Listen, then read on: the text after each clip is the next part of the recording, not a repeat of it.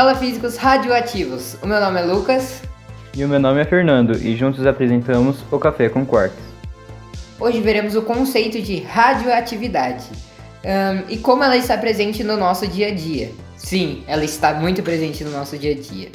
A radioatividade, de uma forma bem simples, é a propagação de energia por meio de partículas ou ondas. Por isso, se você não assistiu o episódio de ondas ou energia, corre lá para ver, se inscreva no nosso canal, nos siga no Instagram, nosso arroba é Café Quarks, e vamos para mais um episódio. Dentro do espectro das ondas, dividimos as radiações eletromagnéticas em ionizantes e não ionizantes. Basicamente, a radiação um, arranca o, um elétron de um átomo quando ela é ionizante. As ondas eletromagnéticas são ondas produzidas pelo campo elétrico e magnético. A luz visível também é um tipo de radiação eletromagnética, mas ela é não ionizante, o que não causa riscos ao ser humano. As radiações ionizantes são a ultravioleta, os raios X e os raios gama, do mais fraco ao mais forte, respectivamente.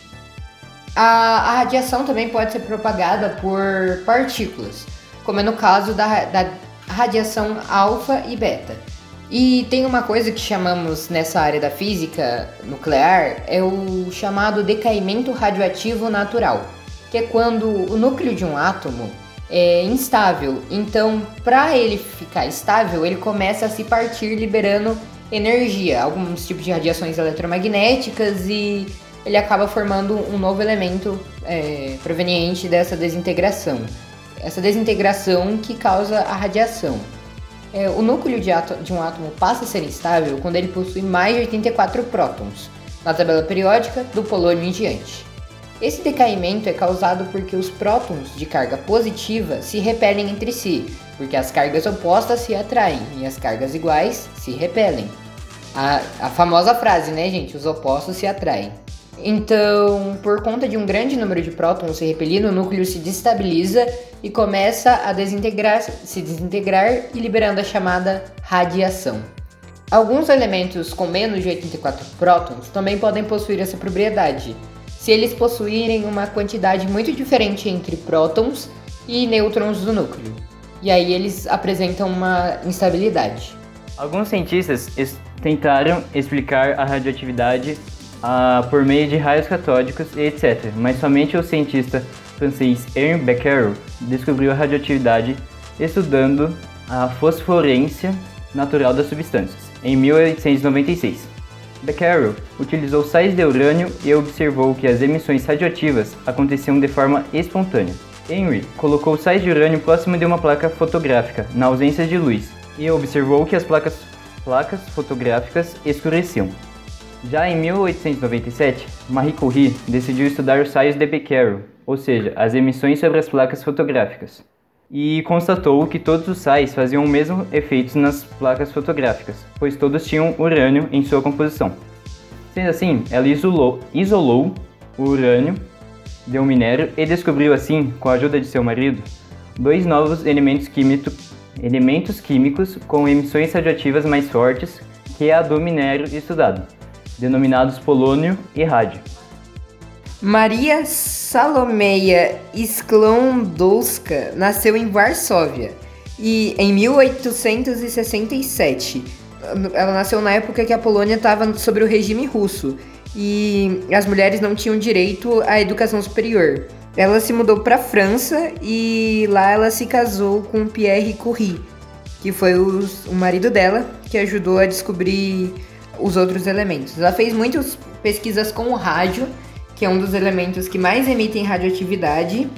E a partir daquilo ela fez várias outras pesquisas e por isso que ela nomeou de radioatividade, porque as pesquisas dela foram de acordo com rádio, a maioria delas assim com rádio e a atividade que ele, que ele fazia, né? Mas ela também estudou com outros elementos como o tório. E com a descoberta dos dois novos elementos químicos, polônio e rádio, Marie Curie e seu marido ganharam o prêmio Nobel em 1911. Um, gente, ela fazia as pesquisas dela em uma chamada um, Choupana, do lado da Faculdade de Física e Química na Universidade de Paris. Ela não tinha tanta infraestrutura e ela mexia com os elementos assim ela estava com contato direto dos elementos químicos radioativos, né, dos elementos radioativos. E isso causou alguns problemas. A radioatividade gama, que a gente vai explicar mais para frente, a ionizante, ela pode causar má formação nas células e fazer com que a longo prazo cause câncer, entre outras doenças. Um, indo para as desintegrações, dos tipos de desintegrações de um elemento, um, a gente pode falar de três tipos: alfa, beta e gama. A desintegração alfa, pode ser, que pode ser vista no plutônio 240, um isótopo do plutônio, se desintegra e faz o urânio, ou seja, ela forma urânio depois que desintegra e libera uma partícula alfa. As partículas alfa possuem um poder de penetração muito baixo, podendo ser facilmente barrados por uma folha de papel. A velocidade dessas partículas é relativamente bem baixa, começando em 3.000 km por segundo indo até 30.000 km por segundo. E a velocidade média é de mais ou menos 20.000 km por segundo. Essa partícula, alfa, é formada por dois prótons e dois nêutrons, ou seja, um núcleo de hélio sem os elétrons. Agora partindo para outra desintegração que emite partículas é a radiação beta, presente no sódio 22, um isótopo do sódio. E essa desintegração forma o neônio, um gás nobre, eh, que está muito presente em luzes de neon vistas em outdoors, etc. A partícula beta é basicamente um elétron emitido pela desintegração do núcleo, mas a desintegração também libera prótons e neutrinos. Os neutrinos não possuem carga. As partículas beta são 50 a 100 vezes mais penetrantes que as partículas alfa e a sua velocidade vai de 100 mil km por segundo até 290 km por segundo, ou seja, é quase a velocidade da luz. E as partículas beta, se tiver um contato com o ser humano, é, pode atingir até 2 centímetros um, no máximo, assim, e chega no máximo até a pele e causa algumas queimaduras, uh, mas nenhum órgão é danificado, realmente não tem contato com, com as células. Se for isolar assim ela, para não receber um pedaço de madeira já consegue, é, não permite mais que a partícula passe para outro lado, ela não vai penetrar mais. Comparada a que a gente usa nas usinas nucleares, é bem mais fraca. Essas partículas beta também conseguem atravessar lâminas de chumbo e de alumínio de até 2 milímetros. E agora vamos voltar para a história para vermos como descobrir essas partículas. Fazendo estudos com as, com as radiações vindas de um material radioativo sobre uma tela fluorescente em 1898, Ernest Rutherford, sim, aquele mesmo que propôs o modelo atômico também, descobriu dois tipos de radiações, a alfa e a beta. E para finalizar, Rutherford, fazendo experimentos também, chegou à conclusão que a radiação alfa deveria ter carga positiva e a radiação beta carga negativa. Então, é, gente, a alfa é positiva porque ela libera prótons, tá? E a negativa, ela libera é, elétrons. É, eles, não eles, não sabiam ainda que os nêutrons existiam, a gente já viu isso no episódio de átomos, então se você não viu, corre lá para ver. Um, e agora vamos para a última desintegração, que é a desintegração gama, a mais perigosa de todas, e é causada por um núcleo altamente energético e, consequentemente, altamente estável.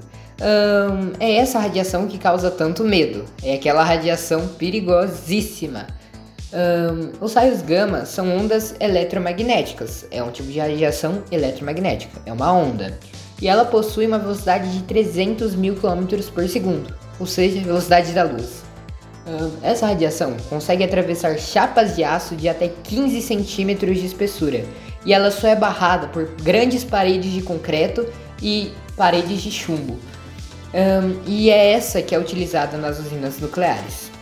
Em 1900, o químico e físico francês Ulrich Villard foi quem descobriu o terceiro tipo de radiação. Villard descobriu a radiação gama fazendo experimentos, nos quais lançava um feixe de uma amostra radioativa que passa por duas placas eletricamente carregadas e percebeu a sua subdivisão desse feixe em três tipos de radiação, sendo a terceira a gama. Um, e gente, é, essa radiação é, ela causa, causa no ser humano pode um, danificar seriamente o DNA. E o DNA não consegue ser reparado, porque temos um sistema de reparação do DNA. e ele não consegue ser reparado e causa células mutantes, não são células normais, são células danificadas. Isso é altamente perigoso, pode causar câncer. E galera, aprofundaremos mais sobre os perigos que a radiação causa em um episódio separado. Tem uma coisa chamada na física de meia-vida, que é a medida que um material radioativo se desintegra, ou seja, o tempo um, que o número de átomos instáveis vão diminuindo, porque está se tornando estável por ter liberado radiação. Quanto menos átomos instáveis, menos radioatividade será gerada. E a radiação da, de atividade de um isótopo radioativo é medido pela metade de sua vida completa. E esse é o tempo que leva para a cisão da atividade ao meio, ou seja, o tempo para que o número de átomos estáveis de uma amostra se divida pela metade. Só para a gente ter uma ideia, a meia-vida do urânio é 235 é de 713 milhões de anos. Mas existem urânios, assim, tipos isótopos de urânio que possuem uma meia-vida ainda mais alta, como o urânio 238, que é de 4,5 bilhões de anos. Ou seja, é, é esse o, o, grande, grande discussão do, do lixo nuclear que a gente usa no, nas usinas e depois precisa ser descartado. Como vai ser descartado se vai ficar ainda com radiação por anos, milhões ou bilhões de anos? Um, e, e Fernando, por que um elemento radioativo comprou um carrão importado? Ele estava rico? Porque ele estava passando pela crise da meia-vida. Nossa, esse daí só quem, quem prestou atenção vai entender mesmo, hein? Outra, outra, outra. Qual que é o elemento favorito dos ricos? Ouro? Urânio enriquecido. Nossa, que engraçado. pra quem não sabe, urânio enriquecido é um dos tipos de é, urânio que possui radioatividade. Então foi isso, pessoal, um episódio um, que fomos direto ao assunto, um, com bastante conteúdo, que trouxe informações complexas, mas simples, dizemos assim. É, se precisar ouvir o podcast de novo, ouve de novo. Sempre tenha um papel e uma caneta para anotar. Esse foi o episódio de hoje, pessoal. Muito obrigado pela sua audi... muito obrigado pela sua audiência. Até a próxima. Falou. Falou, pessoal.